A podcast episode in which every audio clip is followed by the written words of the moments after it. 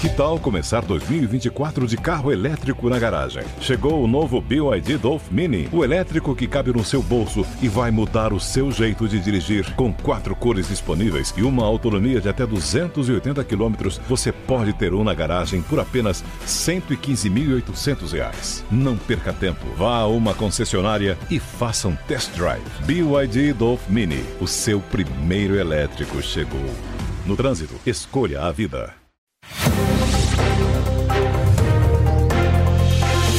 Três em um. Jovem Pan. Tarde para você, minha excelência. São 5 horas em ponto desta sexta-feira. Eu queria te pedir licença. Tá começando o 3 em 1 para entrar na sua casa, no seu carro. E eu já começo com bomba, hein? Porque o ministro Alexandre de Moraes, do Supremo Tribunal Federal, classificou o plano relatado pelo senador Marcos Duval como uma tentativa tabajara de golpe de Estado. Durante uma conferência realizada em Lisboa, o magistrado confirmou a versão de Marcos Duval em relação ao encontro que os dois tiveram, no qual o parlamentar revelou o plano de Daniel Silveira para gravar o ministro sem autorização. O ex-deputado federal Daniel Silveira passou por audiência de custódia e foi mantida sua prisão. O ministro da Justiça, Flávio Dino, afirmou que as declarações do senador Marcos Duval sobre uma suposta tentativa de anular o resultado da eleição presidencial do ano passado são gravíssimas. A ABIN, a Agência Brasileira de Inteligência, negou o envolvimento num suposto plano golpista denunciado pelo senador Marcos Duval. O ex-ministro do GSI, o Gabinete de Segurança Institucional, general Augusto Heleno, negou o envolvimento da pasta que chefiou. Por meio de seus advogados, o ex-presidente Jair Bolsonaro informou que não vai se manifestar publicamente sobre esse caso. Eu quero trazer o tema para a gente conversar com o nosso time aqui. Temos o nosso trio: Cristiano Vilela, Jorge Serrão, Fábio Piperno meus amigos, ótima tarde para vocês. A gente já tem a Berenice, meu querido Eduardo Novak. Então, olha, ao vivo, direto de Brasília, a Berenice Leite, o jornalismo da Jovem Pan de Brasília, atento, tem mais informações sobre esse caso todo que mexeu com a política nacional de ontem para hoje. Deixa eu inserir a nossa Berenice. Tudo bem, Berenice? Ótima tarde para você, seja muito bem-vinda. Eu quero um pouco mais de detalhes aí, principalmente de informação de bastidor que você tenha para gente. Seja bem-vinda. Oi, Paulo. Uma boa tarde para você, para todos que nos acompanham. Estou com um pouquinho de dificuldade para ouvir. Em virtude aqui no Palácio do Planalto, toda sexta-feira existe tradicionalmente a, a, banda que eles tocam a cada 30 minutos, mas eu consegui captar a mensagem. Os detalhes desse embrólio, né, desde que o senador Marcos Duval uh, declarou que ex-deputado, o ex-deputado Daniel Silveira e também o ex-presidente Jair Bolsonaro estariam envolvidos em um plano para gravar, né, colocar uma escuta e durante uma conversa entre ele e o ministro Alexandre de Moraes tentar de certa forma comprometer o ministro Alexandre de Moraes. O fato é que ontem ele prestou depoimento na Polícia Federal, ele apresentou inclusive o seu celular, esse celular que teve as, as mensagens analisadas, estão sendo analisadas, inclusive confrontadas com o celular do ex-deputado Daniel Silveira, que também está preso no Rio de Janeiro desde o dia de ontem. Hoje pela manhã, pela primeira vez, o ministro Alexandre de Moraes falou sobre esse assunto. Ele confirmou, inclusive, que existe sim, que ele se encontrou com o senador da República, Marcos Duval, mas que durante esta conversa que eles tiveram, já após a reunião no Palácio do Planalto, onde ele teria sido chamado para participar desse plano que envolveria essa escuta, o ministro Alexandre de Moraes disse que pediu a ele que pediu a ele que pudesse então formalizar o caso, né, numa espécie de depoimento mesmo. Marcos Duval disse que não poderia fazer isso por uma questão de inteligência e agora eles estão divergindo nas opiniões, porque Marcos Duval veio a público agora à tarde, numa nota à imprensa, ele disse que é, não foi não foi desse jeito que aconteceu, que o ministro Alexandre de Moraes não pediu para ele formalizar um depoimento de fato do que aconteceu na reunião no Palácio do Planalto e Inclusive, agora, o senador da República entrou com um pedido na Procuradoria-Geral da República, pelo menos disse que vai fazer isso para tirar o ministro Alexandre de Moraes da relatoria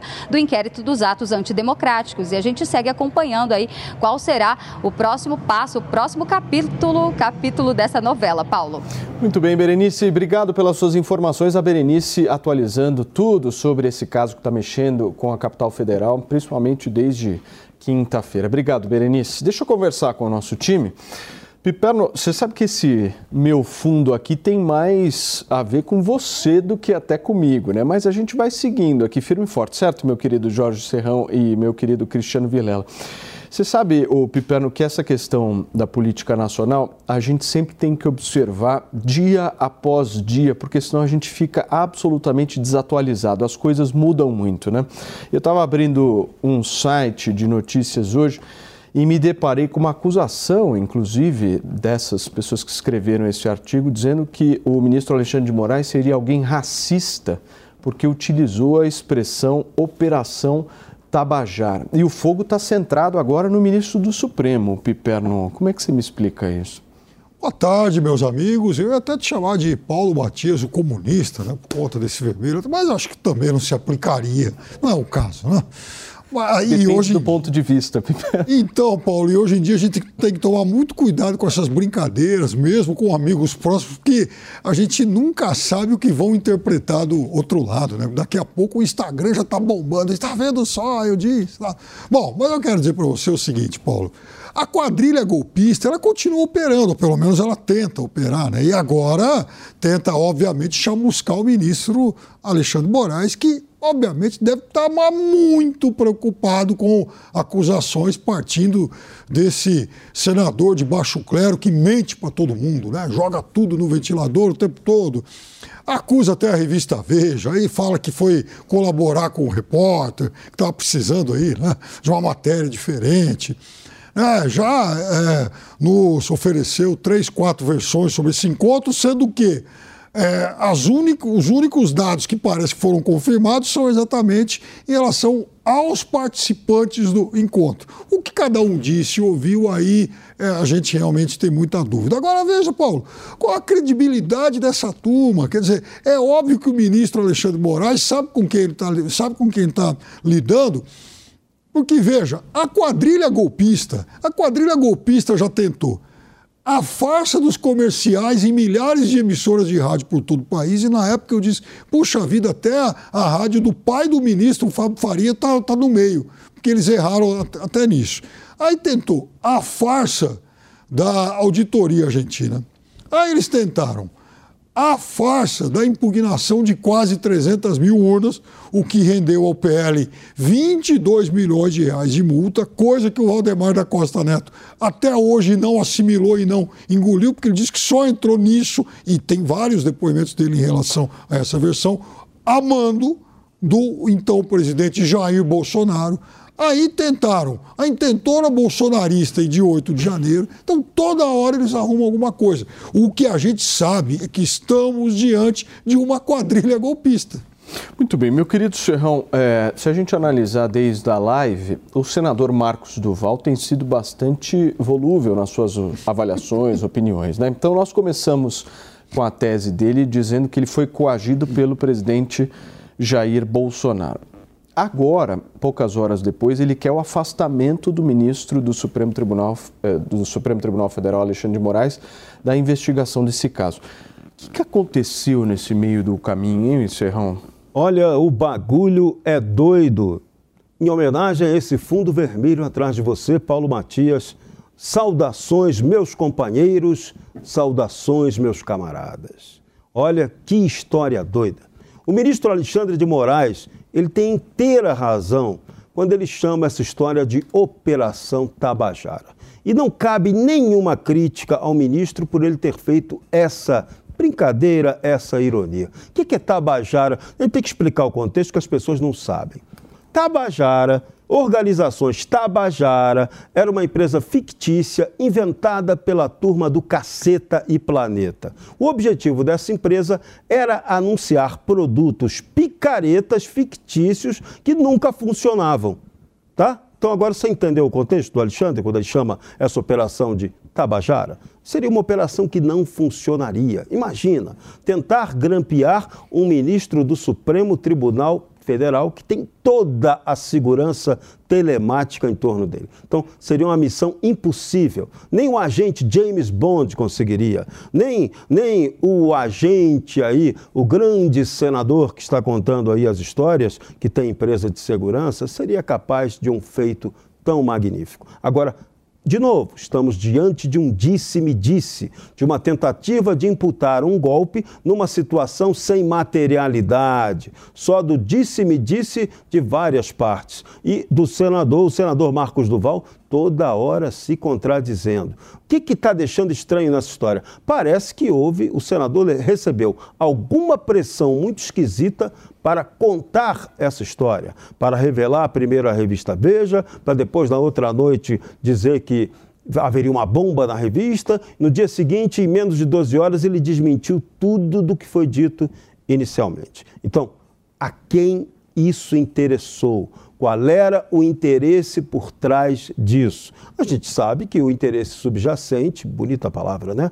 Era detonar Jair Bolsonaro, esse é o alvo preferencial. Só que acabou pegando lá no Daniel Silveira, que coincidentemente, coincidência não existe em Brasília, foi preso na manhã do mesmo dia em que estourou esse escândalo. Ele não foi preso por causa disso, não. Ele foi preso por outras imputações que lhe foram feitas pelo ministro Alexandre de Moraes em função dele ter descumprido ordens judiciais anteriores. Só que esse Daniel Silveira é o mesmo cara, o mesmo deputado, que até outro dia, que perdeu a sua imunidade parlamentar e que estava sob a proteção de uma graça presidencial. Então, no Brasil, está valendo a Constituição, tem que estar valendo.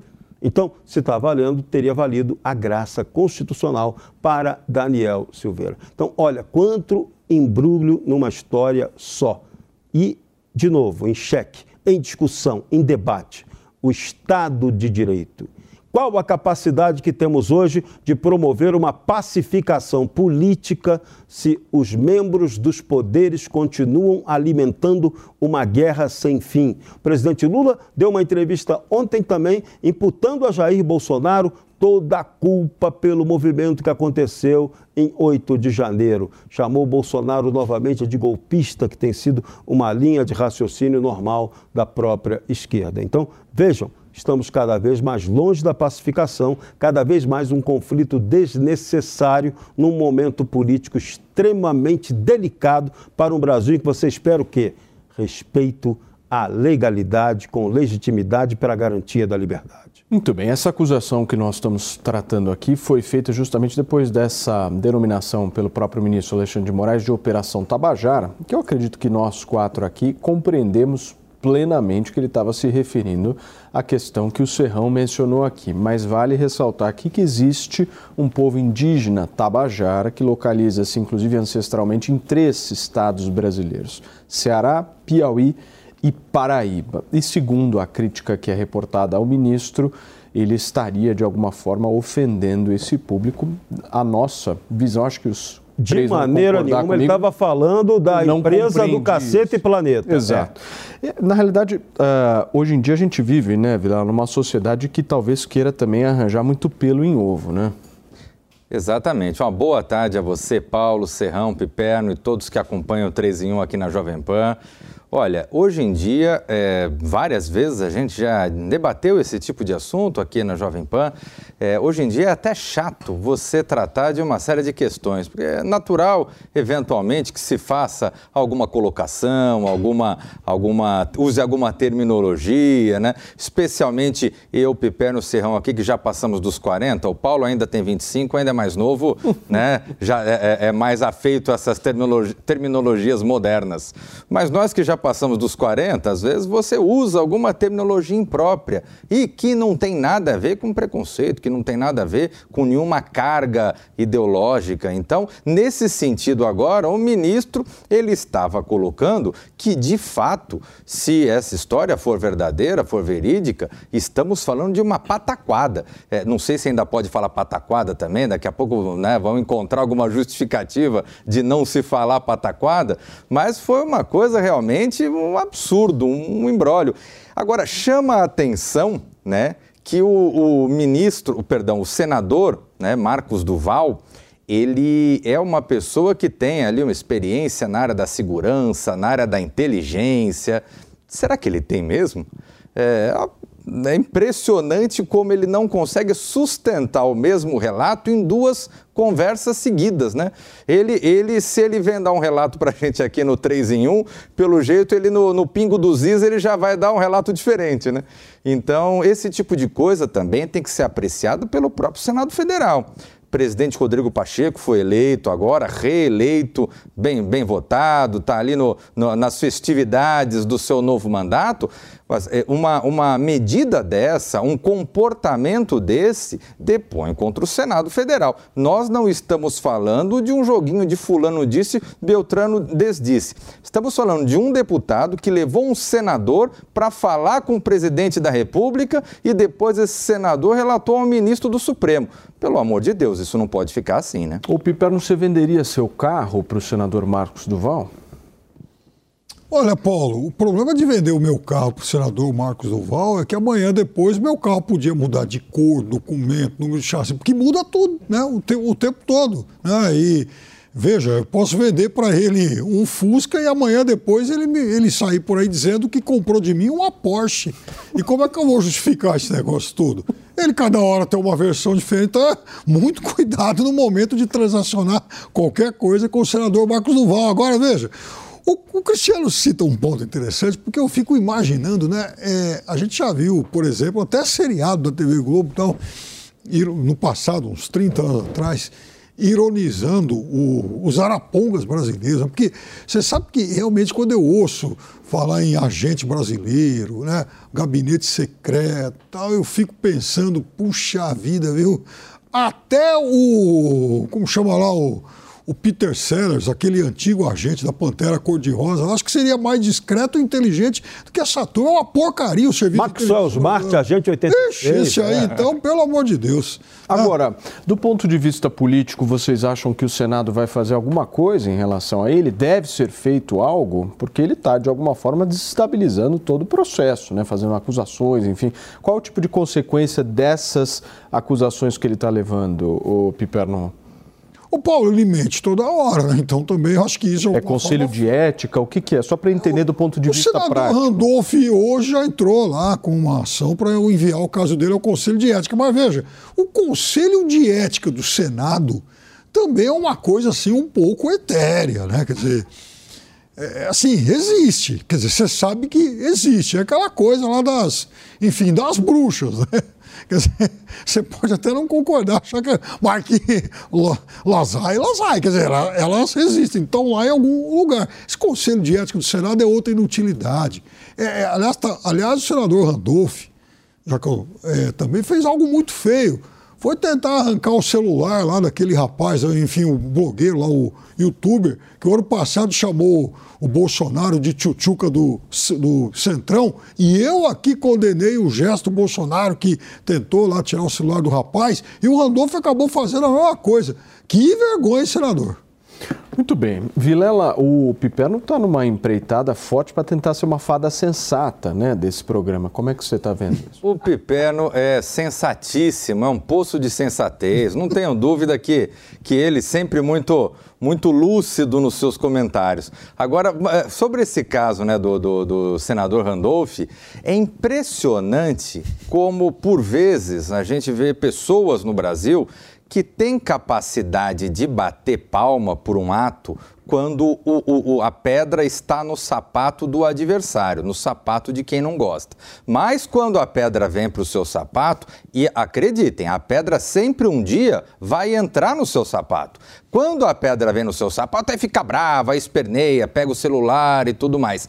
Esse exemplo do blogueiro ali do celular é um exemplo excelente, né? Ele fez a mesma coisa, vamos dizer, com o Bolsonaro e a mesma coisa com o Randolph. Quando foi com o Bolsonaro, metade do país bateu palma. Quando foi com o Randolph, a outra metade bate palma. Quer dizer, a gente fica nessa loucura e não ataca os problemas que de fato têm que ser atacados, né? Muito bem. Serrão, para a gente fechar toda essa questão envolvendo o senador Marcos Duval, o que, que a gente pode esperar semana que vem? Oh, semana que vem, talvez esse assunto totalmente se perca. Sabe por quê? Foi uma operação totalmente tabajara. O objetivo dela era detonar o Jair Bolsonaro. E o Jair Bolsonaro já chegou hoje e falou: não vou emitir declarações sobre esse assunto. Então, agora o que, que vai restar? Vai restar um depoimento efetivo que será feito com o Daniel Silveira, no qual certamente, pode ter certeza absoluta disso, ele vai negar qualquer tipo de coisa que isso tenha acontecido, ou que ele tenha proposto essa doideira tabajara, como definiu lá o Alexandre de Moraes, vai ficar, nesse caso específico, o dito pelo não dito. E nada, não há materialidade para configurar a tal tentativa de golpe, o tal cometimento do crime. E a legislação brasileira é muito clara: se só há crime se você tiver ali a materialidade para justificá-lo. Não tem planejamento de crime, ainda não rende punição. Pode ser que um dia renda, mas atualmente ainda não rende. Então, veja, ainda mais de um crime que não houve não se materializou. Você não tem como garantir que aquilo ali foi verdade ou não. Então, há tendência que esse assunto seja mais um a morrer. Agora, detalhe curioso, né? Quantos fatos e factóides foram lançados até agora para desviar a atenção para outras coisas mais importantes, hein? Pense nisso. Muito bem, gente. Olha, você me pediu, Piperno, só para a gente fechar só esse uma assunto. coisa, seu, o, veja, é, eu não acredito que esse negócio vá morrer, porque eu acho que eles mexeram talvez com o personagem errado. Se há uma crítica que o ministro Alexandre Moraes não merece hoje, é que ele esteja deixando esses assuntos esfriarem e morrer. Porque, aliás, ele às vezes é criticado, ele peca até pelo excesso. Ele está indo atrás de tudo. Então, vejam, ele, é, isso é um quebra-cabeça. Ele está ele tá compondo, ele está juntando, juntando as pedras. E até na questão do, das denúncias que o PL fez lá atrás, ele foi muito rígido ao aplicar a multa de 22 milhões. Então, veja, ele está investigando todo mundo e olha, um fala que perdeu o celular nos Estados Unidos, caso do Anderson Torres, o Daniel Silveira já teve que entregar o dele, provavelmente vai ser periciado. Então, é, essas investigações, elas, elas, enfim, prosseguem o ministro, pelo menos por enquanto, ele não está deixando nada no freezer. É, mas quem não tem piolho não deve jogar, quem não tem cabelo não deve jogar piolho na cabeça dos outros. Muito bem, gente. Olha só, o ministro Alexandre de Moraes, do Supremo Tribunal Federal, concedeu liberdade provisória ao ex-comandante da Polícia Militar do Distrito Federal, Fábio Augusto Vieira. Num despacho, o ministro impôs como medida cautelar a proibição de Fábio Augusto de se ausentar do Distrito Federal sem prévia comunicação da Corte. O ministro Luiz Roberto Barroso, também do STF, disse que o ato de 8 de janeiro não foi um ato isolado, mas sim resultado de um processo histórico que desagou na invasão das sedes dos três poderes em Brasília. Quase um mês após os atos terroristas nas sedes dos três poderes, 931 pessoas permanecem presas lá no Distrito Federal. E essa situação jurídica, meu querido Cristiano Vilela, como é que você vê? Olha, Paulo, é, a medida... Essas pessoas elas deveriam continuar presas? É, a medida foi uma medida acertadíssima, né? Ninguém tem que permanecer preso é, cautelarmente, provisoriamente, exceto se, evidentemente, gerar algum risco para a sociedade, alguma coisa que possa gerar algum risco ou para a sociedade ou para as investigações. Nesse caso, estão sendo adotadas outras medidas que façam com que o investigado ele não se ausente, fique de alguma forma em, em condições de eventualmente poder cooperar com o andamento do processo, está certíssimo. Eu vejo que o próximo passo é que Anderson Torres também seja colocado em soltura e que, da mesma forma, sejam estabelecidas medidas cautelares. Com relação à fala do ministro Alexandre de Moraes, só fazer uma observação é, que me chama a atenção nesse contexto, quando ele coloca que isso você tem uma vinculação histórica, você tem uma relação histórica que acaba levando a esse tipo de medida. Me parece que é algo que é um, um, pouco evidente, um pouco óbvio, né? Qualquer medida política, ela é consequência de um processo histórico. Né? Então, quando você tem é, é, um, um, um, ato que de alguma forma se, se, se, se permeia de uma atividade política ou de um interesse político ou de um projeto político, evidentemente ele está vinculado a um elemento histórico, ao fortalecimento de determinado segmento político ou enfraquecimento de um outro segmento político. Então, me pareceu o, o óbvio ululante nessa fala do ministro. Muito bem, gente, são 5 horas e 24 minutos. Deixa eu trazer uma notícia urgente que acaba de acontecer aqui. O ministro Alexandre de Moraes do Supremo Tribunal Federal decidiu por abrir inquérito contra o senador Marcos Duval, que na última quinta-feira fez a denúncia de um suposto plano de golpe que teria o envolvimento direto do ex-presidente da República, Jair Bolsonaro. Então temos aí a decisão do ministro Alexandre de Moraes de abrir o inquérito para que o senador seja investigado. Serrão, a bola está... Decisão acertadíssima, até porque o senador Marcos Duval, em seus avanços e muitos recuos, ele acabou colocando aí em dúvida até a relação dele ali com o ministro Alexandre de Moraes. Então, o ministro tem toda razão em fazer isso. Ele tem um nome a zelar, é o ministro do Supremo Tribunal Federal. Então, esse caso vai, vai dar pano para a manga, mas do ponto de vista da materialidade jurídica para dar alguma coisa, dará em nada. Esse é o ponto fundamental. Da mesma forma como o 8 de janeiro, ele tem que receber o tratamento correto cada um daqueles invasores que depredaram o patrimônio público e foram devidamente identificados tem que receber uma punição rigorosa. É preciso a gente deixar bem claro que no Brasil, invasão do patrimônio público ou invasão de propriedade, ouviu isso, esquerda? São crimes. E crimes têm que ser punidos com o Código Penal. Agora, vamos, pelo amor de Deus, não chamar aquilo de ato terrorista.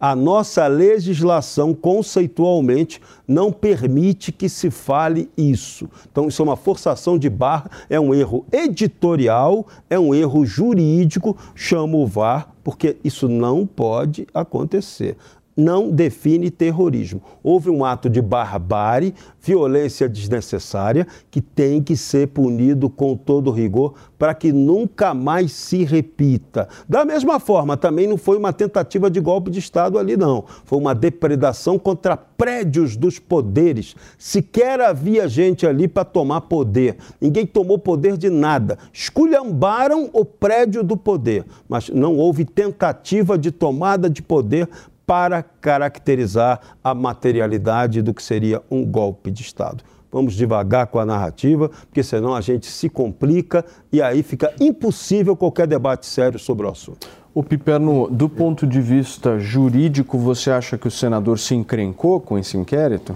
Bom, inicialmente eu vou discordar do Serrão. Houve claramente uma tentativa de golpe. As pessoas foram insufladas a isso. As pessoas viajaram para Brasília para isso e elas gritavam lá fora o governo, vamos atropelar. E há depoimentos de todo mundo e gente que foi lá financiada. Gente que foi paga para ir lá, gente que teve as suas despesas custeadas por muitos financiadores, vários deles já identificados e alguns já presos. Tá? A questão é saber quem foram é, qual, é, é, quem foram os agentes políticos que, é, que acabaram incentivando essas pessoas. Todo mundo sabe, mas é, claro que as investigações e essas quase mil pessoas que estão presas, elas certamente vão fortalecer esses laços e fortalecer também a materialidade isto dessa intentona bolsonarista. Ninguém foi lá para falar, olha, puxa vida, a gente não gosta do Bolsonaro, mas a gente está aqui só para derrubar o Lula. Não, eles foram lá para derrubar o governo. Agora, e aliás, no, anteontem, lá no Congresso, tinha gente lá com, enfim, lá uns adesivos fora Lula e tal. Parece que eles continuam sonhando com isso. Agora, Paulo, faz menos de 10 minutos que eu acabei de falar. Mexeram com o ministro errado. Há materialidade. Há, por exemplo, troca de mensagens entre Marcos Duval e Daniel Silveira. Ah, quer dizer, então, um, uma parte dessa materialidade está lá. Se aquilo foi uma tentativa desastrada, uma atrapalhada, isso é uma outra história. Mas que houve, mas que esses diálogos aconteceram e que o presidente da República testemunhou esse encontro, isso também é fato. Agora, eu repito, eu acho, acho não tenho certeza, que o senador mexeu com o ministro errado. O Brasil já deu golpe de Estado pelo, pelo rádio. Getúlio Vargas, em 10 de novembro de 37. Agora vamos ter o golpe de Estado pelo Zap Zap. Olha, o Brasil, é, mas o Brasil é uma inovação mudam, né? fantástica. Tecnologia É, não, mas agora Olha, não é esse o contexto. Essa turma já O golpe tentou. de Estado é tomada de poder então, efetiva e objetiva. Ah, falamos em tentativa. Sem tomada, é, não, não, não. Tentativa de golpe. Não, não, não. A Venezuela, por exemplo, sem, afastou o Chaves por três dias. Golpe. Ele voltou. E esses vagabundos, esses marginais, eles tentaram golpe. Como os vagabundos militares de 55, lá em Aragarças, tentaram impedir a posse do Juscelino como os fardados e civis marginais tentaram impedir a posse do Jango em 61, como os vagabundos fardados civis e também civis em 64 deram um golpe, como também civis e vagabundos agora tentaram de novo. Eles tentam sempre. Agora, nem sempre conseguem, né? Muito bem. O Vilela, por favor, me traz a sua avaliação sobre a abertura desse inquérito. Olha, é uma, é uma abertura de inquérito acertadíssima do ministro Alexandre de Moraes.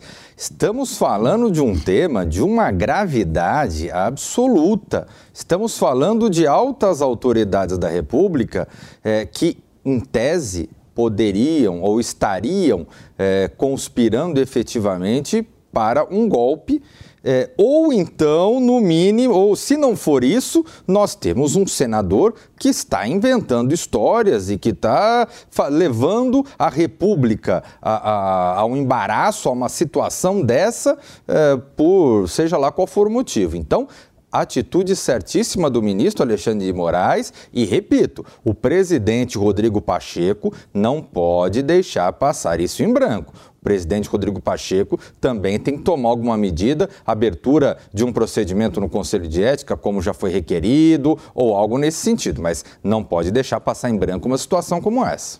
Muito bem, senhores, são 5 horas e 31 minutos para vocês que nos acompanham ao vivo aqui na Jovem Pan. E olha. Jovem Pan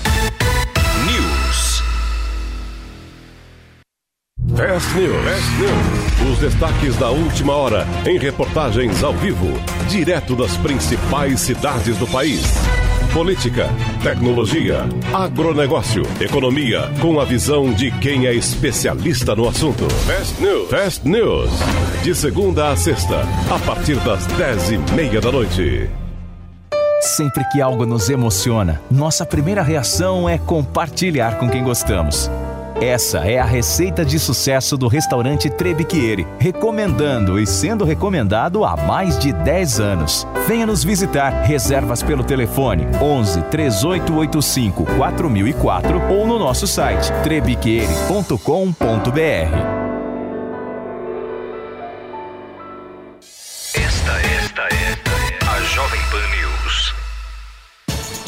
aí, tá embarcando no mundo de apostas esportivas e não sabe por onde começar? Então conheça o vaidebob.com. Simples, fácil e intuitivo, o site te oferece as melhores odds do mercado e tem mais. Nas redes sociais, arroba vai de Bob, você tem postagens diárias sobre as principais disputas e dicas para fazer aquela fezinha. Muita gente acha que apostar é um bicho de sete cabeças, mas agora que você tem o Vai de Bob, fica relax. Então já sabe, na dúvida, vai de Bob. Você já ouviu alguém chamar uma empresa de unicórnio? Unicórnios são empresas avaliadas em mais de um bilhão de dólares. Já imaginou investir numa empresa com esse potencial? Então junte-se à Jovem Pan na caçada do próximo unicórnio. Chegou Unicorn Hunters, o reality show que é sucesso nos Estados Unidos e na América Latina, agora no Brasil e aqui na Jovem Pan News. Unicorn Hunters. Assista, faça sua avaliação e acesse unicorn.com para investir no próximo unicórnio. Unicorn Hunters. Todo domingo às 5 e meia da tarde na Jovem Pan News e na Panflix, onde e quando você quiser.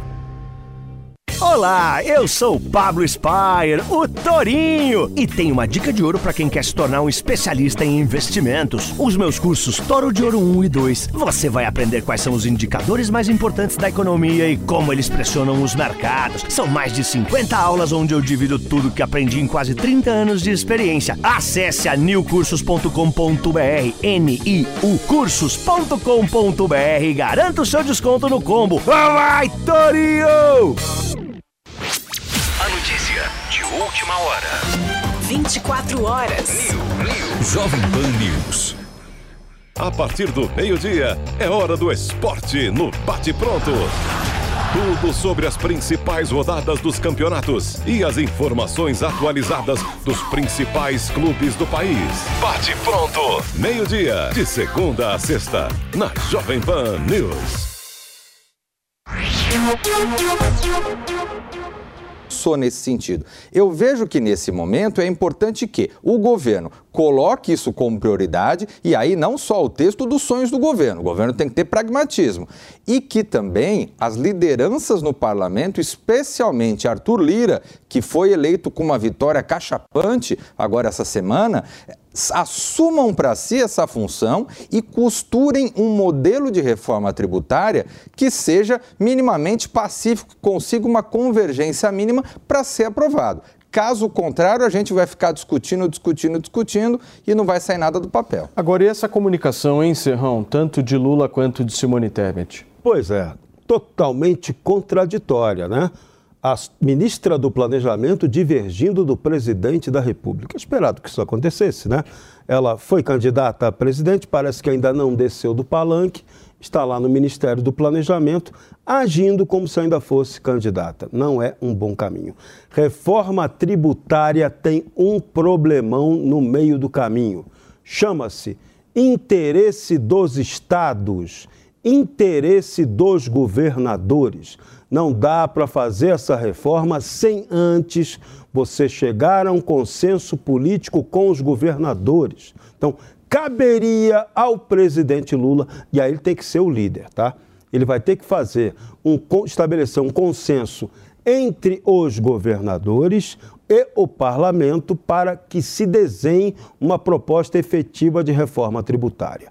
Já tem uma proposta da Câmara, já passou por todas as etapas de tramitação, está lá prontinha para ser votada. Só que isso daí vai depender do Congresso Nacional como um todo. Se o Senado não quiser fazer, aquela proposta não vale de nada, mesmo estando lá prontinha para ser aprovada. Então, em termos de prazo, se você pegar, chegar a um consenso sobre essa proposta da Câmara, é muito mais ágil você aprová-la do que qualquer outra reforma. Agora, tem que ter clareza dos governadores. Por exemplo, os estados precisam estar dispostos a ceder perdas.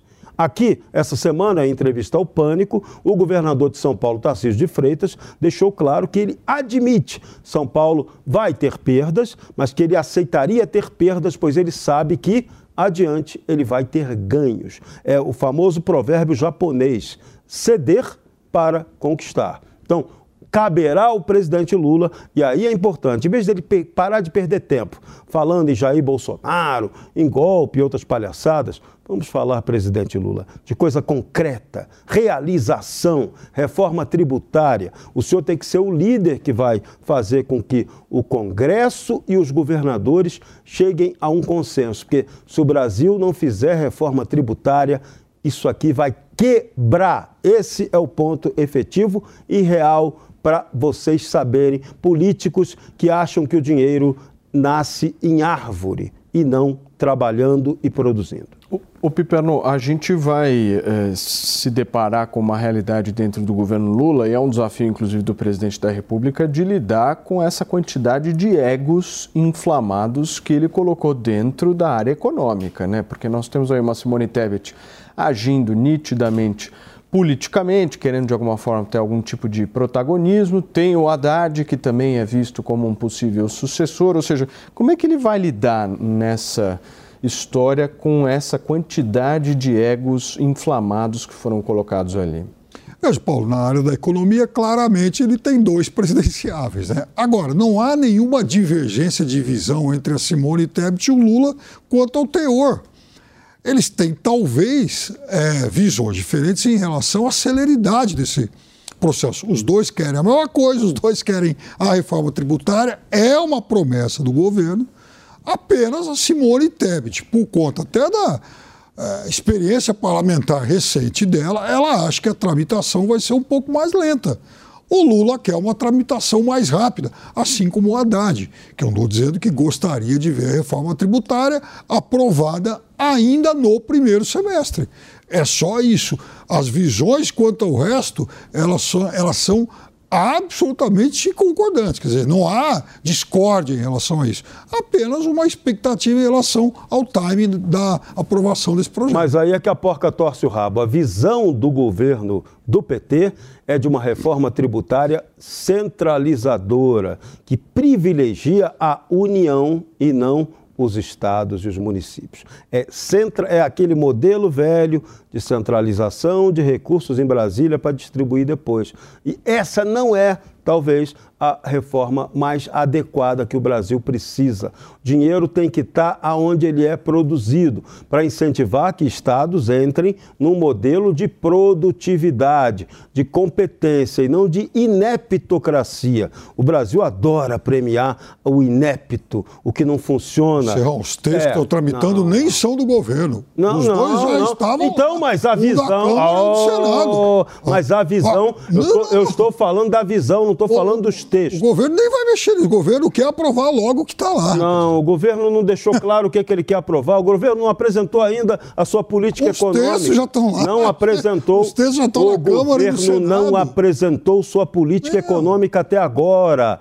A gente analisa em torno do nada. Não, de dois textos. Gente, existe realidade. São dois textos tramitando. Opa, PEC 45, a PEC acho que 114. Quer dizer, os dois textos estão lá. Mas, Piper, acho que o que o Serrão quer colocar é que essas PECs elas são antigas, né? Elas Sim, não, uma no Senado e uma na Câmara. Então, elas já existem, o governo quer aprovar esses textos. Mas vocês me permitem uma observação? Uma dessas PECs, ela tem a autoria né, do economista Bernard Api, que foi convidado para assumir a Secretaria de Reforma Tributária na, no Ministério da Fazenda. Sim. Ora, me parece evidente que a, a, linha da reforma tributária a ser adotada pelo governo federal não será muito diferente do projeto de Bernardo Api que está tramitando no parlamento. Um liberal, né, por sinal. É, o que eu vejo, é, é, é, eu vejo que é, que é uma escolha. Olha, se, se você, se, se, se o Serrão, ele tem uma determinada visão, ele fala sobre um assunto, ele criou um projeto de determinada maneira. Eu falo, poxa, Serrão, gostei, vou te convidar para você fazer isso aqui no meu governo. Ora, eu não vou falar, Serrão, agora faz o oposto. Não me parece muito lógico. Então, me parece que o governo está aceitando uma linha que, em determinada medida, seja a linha do projeto de Bernardo Api. É essa questão que eu estou fazendo. E aí, dá para se dizer que um desses projetos que já existem é o projeto que vai ter mais ou menos a linha de atuação a ser defendida pelo governo. Então, mas o governo não deixa nada disso claro, não senta para conversar com os governadores para que eles digam efetivamente também é. o que eles pensam. Esse é um detalhe importante. E os governadores, por seu turno, também estão falhando, porque eles já deviam estar também apresentando ao presidente Lula, já tiveram duas duas ou três reuniões com o Lula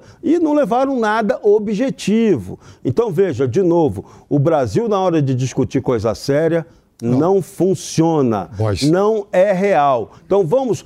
Convido os senhores, vamos vir para o mundo real, para o mundo das pessoas que trabalham, que pegam ônibus, né, que pagam conta, os boletos sempre vencem todos os meses. Né? Os senhores não têm essa preocupação, o político tem a tá vida tranquila muito boa. Então, vamos lá, vamos para o mundo real. Então, vamos discutir proposta concreta. É hora de fazer política. Estou dizendo isso aqui todo dia. e a nossa classe política não quer fazer política, Olha, ela ficar numa boa. São duas coisas. O governo federal já fez duas reuniões com todos os governadores e todos esses temas já foram para pau. Quer dizer, todo mundo já sabe que tem que discutir e o governo quer o apoio desses governadores. Já conversou com todo mundo sobre vários temas e sobre esse também.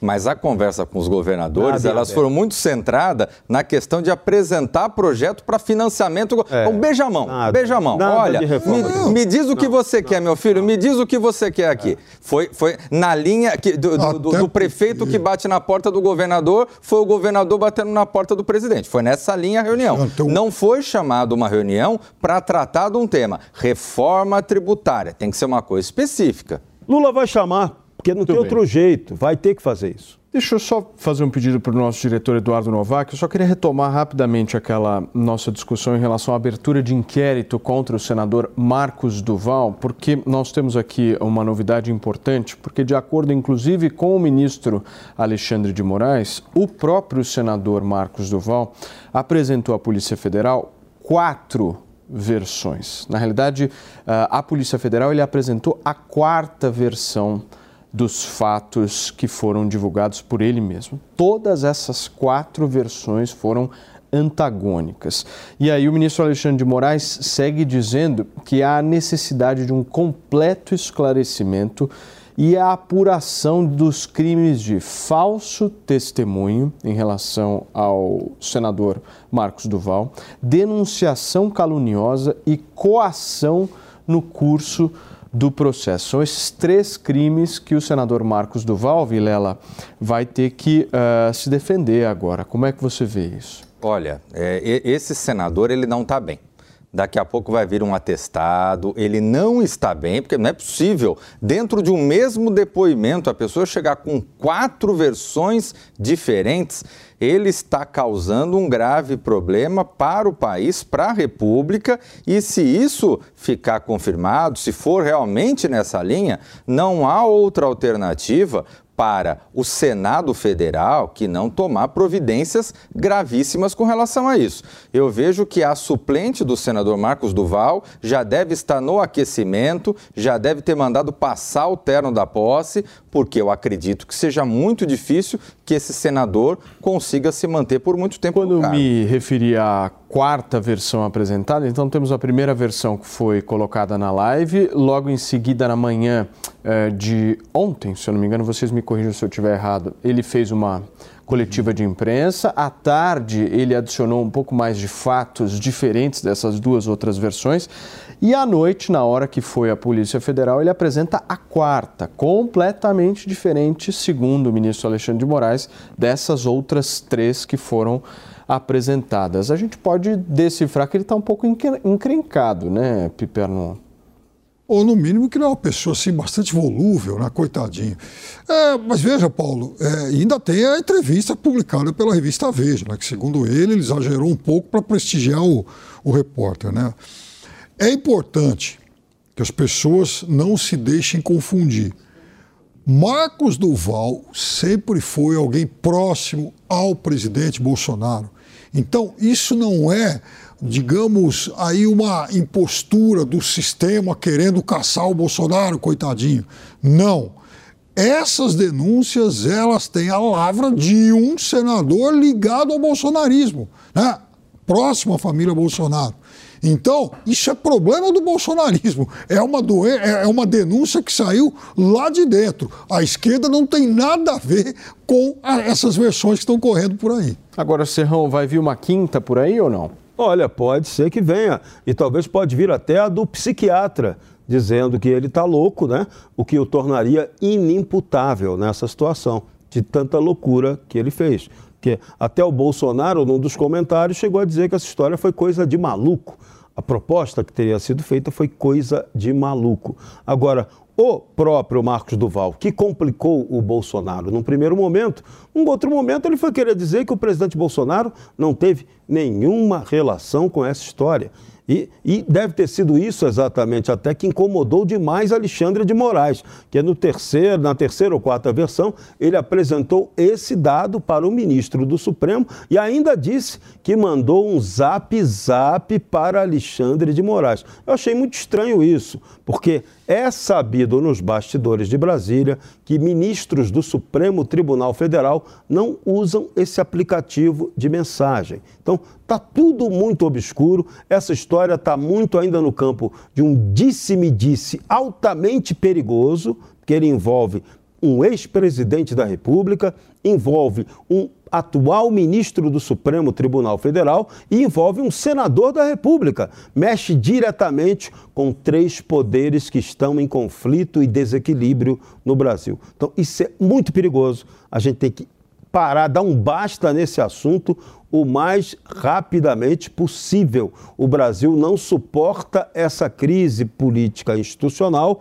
com o risco de ingressarmos aí em breve numa crise econômica, porque ainda não temos uma proposta econômica concreta por parte do governo. Isso está afetando as expectativas, o mercado está nervoso. O Brasil já perdeu mais de 500 bilhões em investimentos que viriam para cá porque perderam a confiança lá fora no Brasil. Muito bem. Pipero, você me pediu? Por favor. Não, veja, preocupante. O ano passado, o dado saiu hoje, inclusive a indústria recuou de novo. Mais um tombo, 0,7. Foram três quedas em quatro anos de governo Bolsonaro. Então, de fato, o país tem que correr rápido, porque a gente viveu um ciclo de quatro anos em que o Brasil, de novo, cresceu abaixo da média mundial. Muito bem, senhores, eu vou para um rápido intervalo. Podemos ir para um intervalo, meu querido Edu Novak?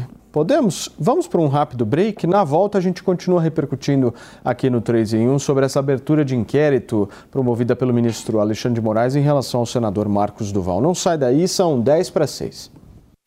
Jovem Pan. Todo dia você confere o melhor do humor, a música que você curte e informação com quem tem opinião de verdade. Mas nem sempre dá para escutar o programa que você quer no horário que passa, não é? Yes. Então acesse jovempan.com.br barra podcasts ou seu aplicativo preferido e leve a Jovem Pan onde for. A Jovem Pan tem um podcast certo para você. Notícias, esportes, entretenimento, tudo feito para você ouvir onde e quando quiser. 24 horas. Notícia, informação, serviço. Esta é a Jovem Pan News. Você já ouviu alguém chamar uma empresa de unicórnio? Unicórnios são empresas avaliadas em mais de um bilhão de dólares. Já imaginou investir numa empresa com esse potencial? Então junte-se à Jovem Pan na caçada do próximo unicórnio.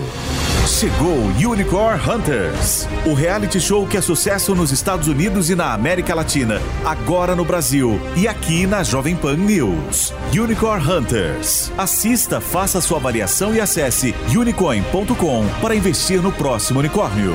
Unicorn Hunters. Todo domingo às 5 e meia da tarde na Jovem Pan News e na Panflix, onde e quando você quiser.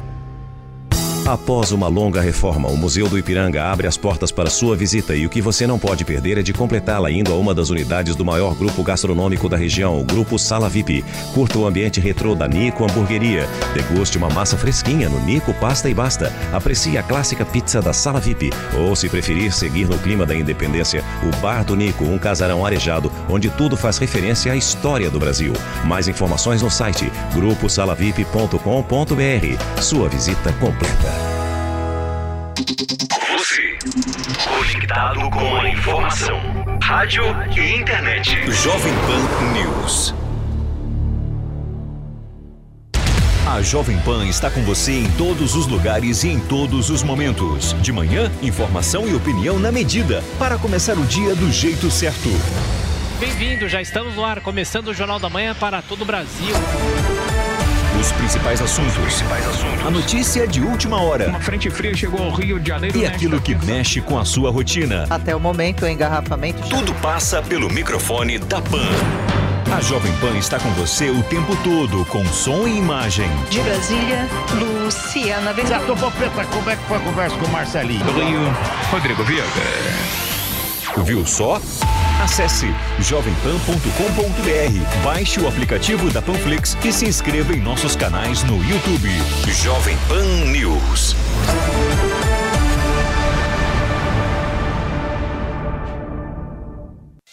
Jovem Pan News.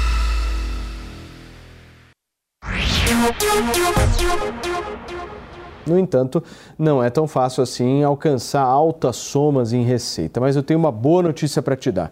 Tem como você aprender sim várias ferramentas que você precisa para se desenvolver e desenvolver um excelente negócio online no curso Empreendedor Digital da nossa New Cursos e sem precisar aparecer na internet nem ter experiência no mercado online. Você vai aprender como, por exemplo, criar o seu curso do zero e vender na internet, produzir conteúdos relevantes dentro da sua área para atrair mais clientes, as ferramentas fundamentais para a criação do seu negócio. Se você, inclusive, tem algum conhecimento que possa ser ensinado para outra pessoa, eu te faço uma pergunta: por que não fazer o seu próprio curso e começar a vender para o mundo todo através da internet? Você vai fazer o seguinte: acesse agora mesmo www.newcursos.com.br, faça o seu cadastro para receber o desconto de lançamento e ainda ter acesso ao grupo de Telegram para já iniciar a conversa com o professor e também receber materiais exclusivos. Essa é a oportunidade para você aprender como sai do zero e tem, obviamente, um negócio online com um faturamento bem significativo. Segue também a New Cursos no Instagram com arroba New Cursos. Você está fazendo dinheiro pela internet? E se eu te disser que existe uma grande oportunidade para você faturar no mundo digital? Sem precisar de seguidores e sem nenhuma experiência. O curso Empreendedor Digital vai te ensinar em sete módulos todas as ferramentas necessárias para trabalhar dentro de duas vertentes online com alto potencial de renda. A primeira trabalhando como afiliado, vendendo os melhores produtos digitais e ganhando comissão em cima de grandes talentos. A segunda, criando produtos e ofertas digitais. E não importa a sua profissão, seja ela personal trainer, psicólogo, arquiteto, fotógrafo ou professor, você pode monetizar o seu conhecimento. E o melhor, em pouco tempo. Faça o cadastro hoje mesmo em newcursos.com.br e garanta o desconto de lançamento. Não perca essa oportunidade, as vagas são limitadas. Muito bem, gente, são 5 horas e 55 minutos. A gente vai voltar agora a Brasília ao vivo com a Paula Lobão, que tem notícia quente aqui para o nosso 3 em 1. Certo, Paula? Seja bem-vinda. Olá, obrigada. Muito boa tarde a todos que nos acompanham nesta sexta-feira aqui na Jovem Pan. Eu trago notícias a respeito da agenda do presidente Lula. Ele que aqui no Palácio do Planalto, ao longo do dia, recebeu embaixadores. Foram cerca de nove embaixadores que vieram até aqui entregar pessoalmente ao presidente Lula as credenciais. É, um, é uma cerimônia uh, que acontece, é típica de, de, de embaixadores e de presidentes de estados, chefes de estados. Vou explicar mais ou menos como é que funciona quando o embaixador vem até aqui ao Palácio do Planalto entregar pessoalmente essa credencial ao presidente da República, significa que o país desse embaixador é, oficialmente diz ao presidente da República que aquele embaixador representa o país no Brasil. Então é como se, para dar um exemplo, quem esteve aqui foi a embaixadora americana, Elizabeth Begley. Ela então veio até aqui, entregou esses documentos, essas credenciais, dizendo ao presidente Lula que ela é a representante oficial dos Estados Unidos da América aqui no Brasil e que ela é a pessoa a ser procurada para dar início às relações exteriores entre os dois países. Então, além da embaixadora americana, quem também esteve aqui hoje entregando as credenciais ao presidente Lula foram os embaixadores do Reino Unido, da China, da Síria, do Zimbábue, de El Salvador, da República Tcheca, Filipinas e Turquia. A agenda foi extensa. A cada momento em que o embaixador chegava, subia a rampa ou descia a rampa, uma banda tocava a música oficial, uh, fazendo toda essa cerimônia conforme o rito que ela precisa seguir. Terminou, os nove embaixadores passaram por aqui, cumpriram com o seu papel de entregar as credenciais e of oficialmente esses embaixadores são os representantes de seus países aqui no Brasil, mantendo aí essa questão de relacionamento externo, com, confirmando o relacionamento externo e a pauta voltada para a política externa que o presidente Lula vem falando e vem defendendo desde que ele tomou posse no dia 1 de janeiro, estreitando os laços com outras nações. Eu volto aos estúdios. Muito bem, Paula Lobão participando com a gente direto de Brasília e trazendo um pouco dessa movimentação do presidente Lula em relação às relações exteriores. Piperno, o presidente Lula tem dado bastante prioridade né, a esse relacionamento externo e uma, uma volta né, daquela relação mais amistosa com os Estados Unidos. Como é que você vê isso? Olha, a maior economia do mundo é a economia dos Estados Unidos.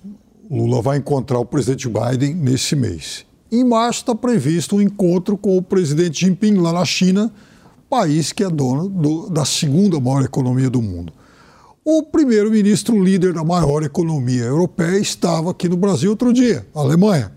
Eu acho que ele tem dado bastante atenção a essa agenda externa. Um tweet, Serrão. É, um tweet. Será que Lula vai conversar com a embaixatriz americana sobre a situação de Jair Bolsonaro? Será que o Bolsonaro vai querer ficar por quanto tempo lá nos Estados Unidos da América? Biden vai deixar ou o bicho vai pegar? Eis a questão. Vilela para fechar. Compromissos de interesse geopolítico, de interesses econômicos especialmente, são muito bem-vindos ao país.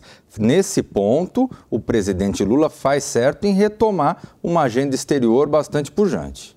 Muito bem, senhores, nós vamos ficando por aqui. A semana terminou, mas eu queria muito agradecer a todos que nos acompanharam, a nossa audiência em todo o país, ao Vilela, ao Serrão e ao Piperno. Um ótimo final de semana e a gente se vê na segunda-feira. Você fica agora com os pingos nos is e o nosso Vitor Brown. Tchau, gente. A opinião dos nossos comentaristas não reflete necessariamente a opinião do Grupo Jovem Pan de Comunicação. Realização Jovem Pan News.